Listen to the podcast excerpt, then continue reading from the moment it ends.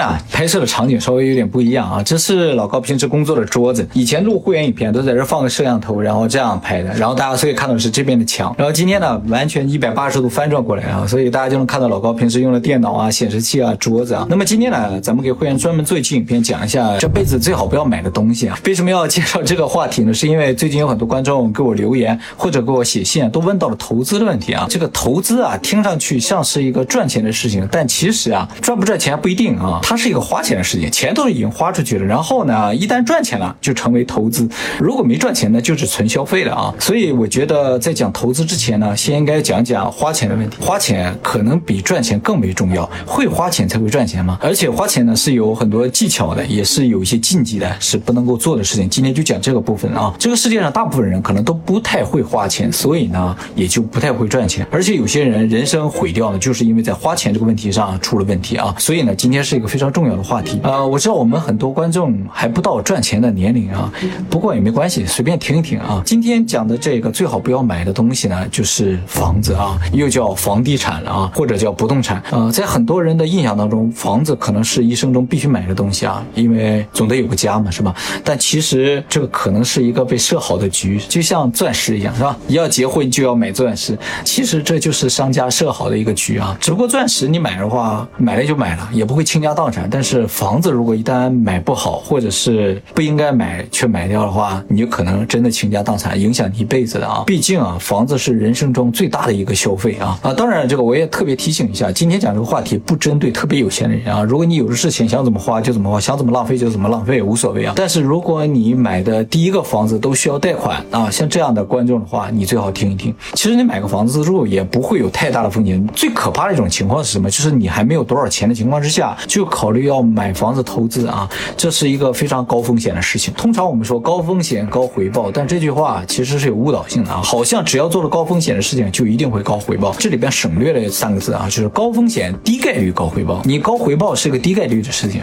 呃，大部分做了高风险的事情都死掉了，都没有高回报的。所以大家一定要谨慎。当然，我也知道我们很多观众可能房子已经买了，买了就买了，也不要后悔啊。我今天只是对于以后可能要买房子的人提出一点建议啊，大家在买房子的时候稍微。考虑一下老高今天说的话，呃，你觉得有道理的话就听听，觉得没道理也无所谓啊。买房子其实主要就两个目的，一个是住，一个是投资啊。我们先讲讲住，住我也不提倡，就是大家买房子，租房子就很好。为什么不提倡大家买房子？就是因为现在世界发展太快了啊，全球化经济了，你的公司可能都是跨国的公司，是吧？所以你今天在哪住，明天在哪住都不一定的。比如说你工作业绩很好，他可能就给你派到别的国家去工作了，是吧？或者是你的公司可能一下子就没了，你就需要换一。个工作换另一家公司了，就不在一个城市了。这种经济的变化会造成我们生活地点的不稳定，也就造成买这种不动产不能动的东西就成为一种累赘啊。其实不光是以后了，以前开始就已经这样了。像我父母的年代吧，我父母可能这一辈子也搬过三四次家。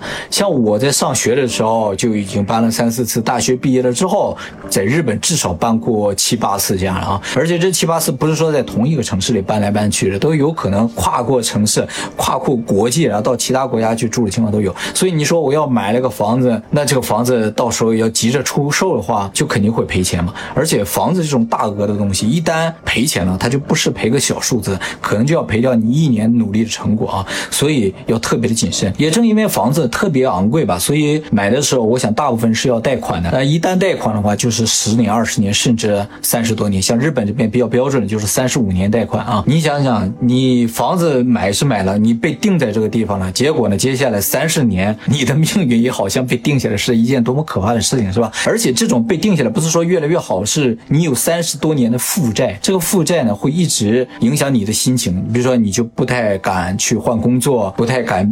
改变你的生活方式，不敢随意到其他的城市去体验新的生活，就感觉人生的机会很多都消失了啊！所以年纪轻轻就拉上这一个负债呢，是一件非常不值得的事情。而且，就算你工作不会改变地方，你就在这住一辈子，你也觉得很好。但是你住一住都会住腻的。我的经验是这样，因为房子毕竟是个消耗品嘛，它肯定里边会有多多少少就会坏掉、旧掉的部分，你就会想去住新房子嘛。而且新房子里边各个东西都是新的，有新的门锁啊、新的监控系统、排风系统。各种都好，没有人喜欢一直住在旧的东西里面的。所以买一个你要负担三十年的贷款的东西，你觉得嗯是一个值当的事情吗？还有就是很多年轻人会涉及到创业的问题啊，你要创业的话就需要很多的钱，你需要用到钱的时候，你再拉上一堆的负债，银行就不会贷给你钱了。换句话说，你有房产负债的话，你可能甚至不会想要去创业了啊。不过呢，我想很多人会有一个想法，就是哎，买房子这么多年来好像一直都是赚钱的，是吧？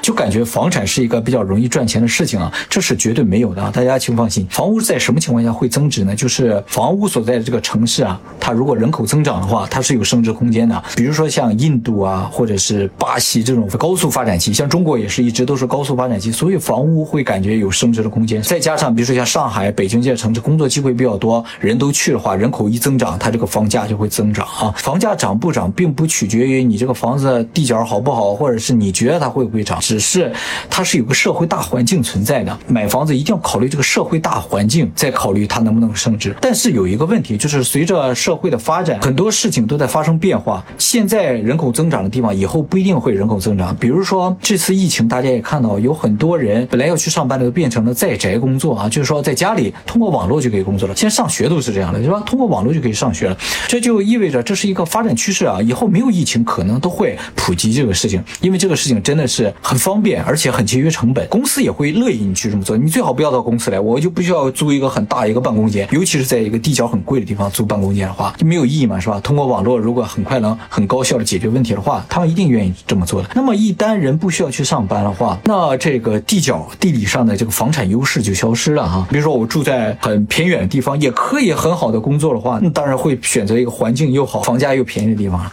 像大城市本身很集中的那种高楼大厦、很压抑的那种环境，就没有价值可言了，是吧？再一个就是以后自动驾驶肯定会普及的。我们在这个十年内会消失的工作里面提到说，自动驾驶很有可能在十年之内就会普及啊。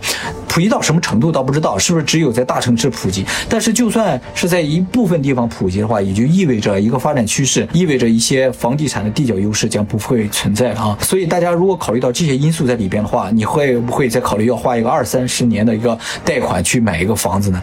这就显得很没有价值了，是吧？所以很多因素都会造成十年后的社会和我们想象的可能完全不一样，那就造成房地产市场的这种不透明。那么房地产市场虽然不透明，但是你的贷款你要还的利息是确定的，是吧？这是一个非常恐怖的事情。大家要知道，银行的贷款啊是银行定的啊，老百姓是玩不过银行的。他们已经决定了这个从你接下来二三十年刮取剥削多少多少的利润是已经定好的，你是不可能逃脱他们的这个魔爪的。一旦你和他契约，是吧？这有点像魔鬼契约一样的啊！而且最根本啊，这个我要跟大家说一个实话，就是大家现在看到的所谓的房产的增值，都是钱贬值造成的啊，并不是房子真的在增值。像我父母那个年轻的时候，他们买房子真的是很便宜，你现在看很便宜，但是他那个时候工资真的是很低的，以当时的工资要奋斗个十几二十年才买得起一个房子。但是你回到现在想的话，其实也是一样，你现在工作的话，你挣的工资也是奋斗个十几二十年才能买起一个房子，完全没有变化。所以你觉得房子增值了，并不是房子增值，只是钱钱贬值了，钱变得不值钱了而已啊。当然，我也明白有很多人可能想买房子，并不是出于本愿，只是出于一些周遭的压力，比如说不买房子就结不上婚，或者是周围人都买房子，就你没买我，就会显得你很没有本事，对不对？别人看待你的眼光。但是我们之前视频也给大家介绍是吧？人啊是一个比较的生物，如何判断一个正确的结果呢？就是靠你不去比较嘛，是吧？就是你去掉一些选项，你不去比较的话，那你就可以得到一个正确的判断。最重要的还是你自己觉得怎怎么样，你自己觉得住的好，那才是住的好嘛，是吧？你像如果租房子的话，你今天想住在哪个城市，就可以住在哪个城市，哪个地方有机会你就可以去哪，这都是对于人生来说非常好的一个事情，而不是你可以炫耀说啊我在哪哪有个房子，但是一旦那个地方呢房价降了之后，你可能就会成为你接下来十几年、二十年的噩梦啊。从各个角度来说的话，年轻人去买一个房子都是一个非常恐怖、影响你一辈子的事情。那么在今天这个影片最后呢，我想特别提醒大家两点啊，这个两点呢，可能大家平时没有考虑过。一个呢，就是很多人会认为啊，就是说我什么都不会，我也不会投资，所以我才买房产投资啊，这是一个非常大的一个错误啊。房产啊是一个非常复杂的事情啊，就算是在房产界混了十几二十年的人都不能说他很了解房产市场，所以做房产投资啊是非常高风险的，非常复杂的啊。换句话说，就是专业人士都不可能保证自己做出一个准确的判断。但是专业人士他有一个好处，就是如果他投资的房产出现了问题，他会有补救的办法，就是转手卖给老百姓。那么老百姓就没有这种补救的方法，除非你再去拉一个人愿意接手你的房子。像房地产专业人士，他们更专业的领域并不是房产本身，而是专业在如何卖房子啊。像这些房产经纪人或者房产卖房子的人，他们把你请去之后呢，给你介绍这个房子怎么好，怎么好，怎么好。但是大家应该明白一点，只要是好东西，他们不会拿出来给你的，他们自己都已经先收了。是有问题，他们处理不掉，觉得这个可能盈利空间不太大，才会拿出来出售的。所以只要是老百姓能够买到的房子，说实话啊，就是没有投资价值。只要有投资价值，会升值啊，哎，就不会摆在你面前任你随便挑说啊，这个升值的可能会高点，这个升值的低一点，不存在的，只是会赔的多赔的少的问题。这个好东西他们都先挑完了啊。其实根本上卖房子的人，他打算卖房子的时点就已经决定了他的目的性，他有目的性就不存在公平了，是吧？他就不会考虑你的未来的问题，你的生活的问题，只会考虑就是说，如果你买他这个房子交不上钱，他会可能帮你想想办法。至于你以后这个房子怎么出手，他就不管了，是吧？他们只考虑他们的中介费之类的啊。但是问题是，为什么我们会相信这些卖房子的人，相信他们的鼓吹的一些东西呢？原因就是你不懂嘛。不光你不懂了，卖房子的人可能他也不懂。我们啊根本就无法判断这么复杂的东西它本身的价值啊，尤其是这种价钱已经超出我们平常认知的范围了。你想超市的东西啊，你平常接触像白菜啊、苹果你知道它多少钱，你就很难判断错误。你哪个苹果贵，你马上你就知道；哪家卖的可乐贵，你马上就知道，因为你接触的多。但是房产这个东西，你肯定接触没有那么多，在这种情况下，你就真的很难判断它的价值。再加上它有很多复杂的条件，是吧？包括一些社会环境的变化，都会影响它的价。像这种东西，我就能说准啊，这个东西就是便宜，这个东西就是贵，那不存在的啊。不过话再说回来，专业人士他不懂没关系，他和你一样不懂，他也没关系，因为他的目的只是卖给你，他懂不懂并不重要，而你懂不懂就很重要，是吧？因为你是接盘侠嘛，是吧？你是要接手的啊，所以大家绝对不能在这个地方犯错，一旦犯错了会影响你一辈子。所以这一点就是要提醒大家，大家只要能买到的房子，一定把它看成一个消耗品就可以了。能到你手里的房子，除非你是一级市场，是吧？你就直接从这个开发商那个手里能够接盘了，像这种级别的话，你可能会有很大的升值空间，你有的挑嘛，是吧？啊，但是如果流到普通市场的，就是老百姓人人都能看得到，尤其是在网上就能找得到的这种，基本上就已经没有机会了。还有一个就是我想提醒大家的事情，就是我们应该更深层的考虑房子这个事情啊。我们的频道都是以深层思考为这个前提的啊。接下来要说的这个内容，大家信不信都无所谓啊，只是当听个乐就可以。就是你有没有考虑过，人根本上为什么要买房子啊？其实这也是一个巨大的阴谋啊。就像我们在前那个影片里提到，就是说我们上学学校不会教我们如何赚钱，这是个阴谋一样啊。买房子也是个阴谋，统治阶级啊，为了回收大家手里过剩的价值的一个手段而已啊。统治阶级是不能够允许被统治阶级手里有过多的剩余价值的，必须通过各种各样手段回收。回收手段有各种各样啊，比较主流的，比如几种，一种比如税金，不管挣多少钱嘛，你挣少了可能都不跟你收税，但你挣得多的话就会跟你收很高很高的税。你挣的越多，税率就会越高，是吧？征收的税额也就相应越多。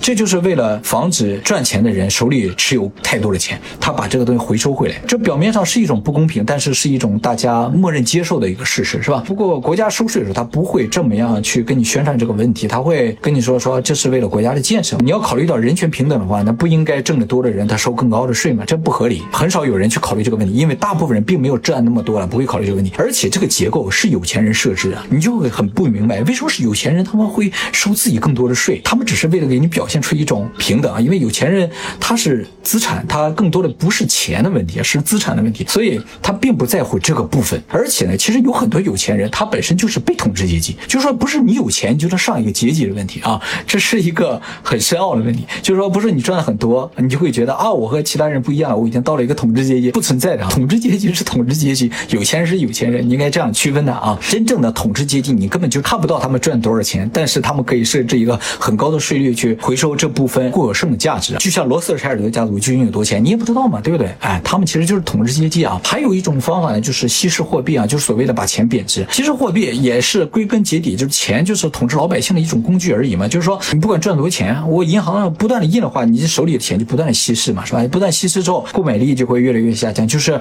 为什么几十年前开始到了现在，好像工资不断的在涨，物价也不断的在涨，就这个道理嘛，是吧？通过这种不断的稀释，让老百姓手里的钱的购买力或者实力能力越来越低啊，这是一个手段。还有一个手段呢，就是可能有一点隐性的，就是所谓的把不值钱的东西卖给你。这个我们说了，地球上原先有的东西都是不值就比如说比较典型的像石油啊、钻石啊，还有这个土地，就是这样的啊，这是属于我们全人类共同所有的东西。但是莫名其妙，在很久很久以前，你都不知道在什么时候，可能就在苏美文明的时候开始，这个土地就已经被一些人所占有了，被一些阶级所占有。他们占有了之后呢，你只有买的份儿啊。按理来说，你应该有一份在地球上有一份土地，但其实你没有，被他们已经设计好了，然后你只能去买。买了什么？是个使用权啊。像日本的话，有所有权，有所有权，其实归根结底也不是那种很绝对的所有权啊。说实话，只是一个使用权。大部分国家都是使用权，管它九十九年啊，还是一百九十九年啊，两百九十九年都无所谓的。你反正你也活不了那么长。等你死了之后呢，这个国家就可以把这部分所所有权又回收回来，是吧？因为你已经花钱买了，买了你用完了之后也就回收，回收回来可以再卖给下一波地球人嘛，是吧？通过这样一种方式不断的回收过剩的价值，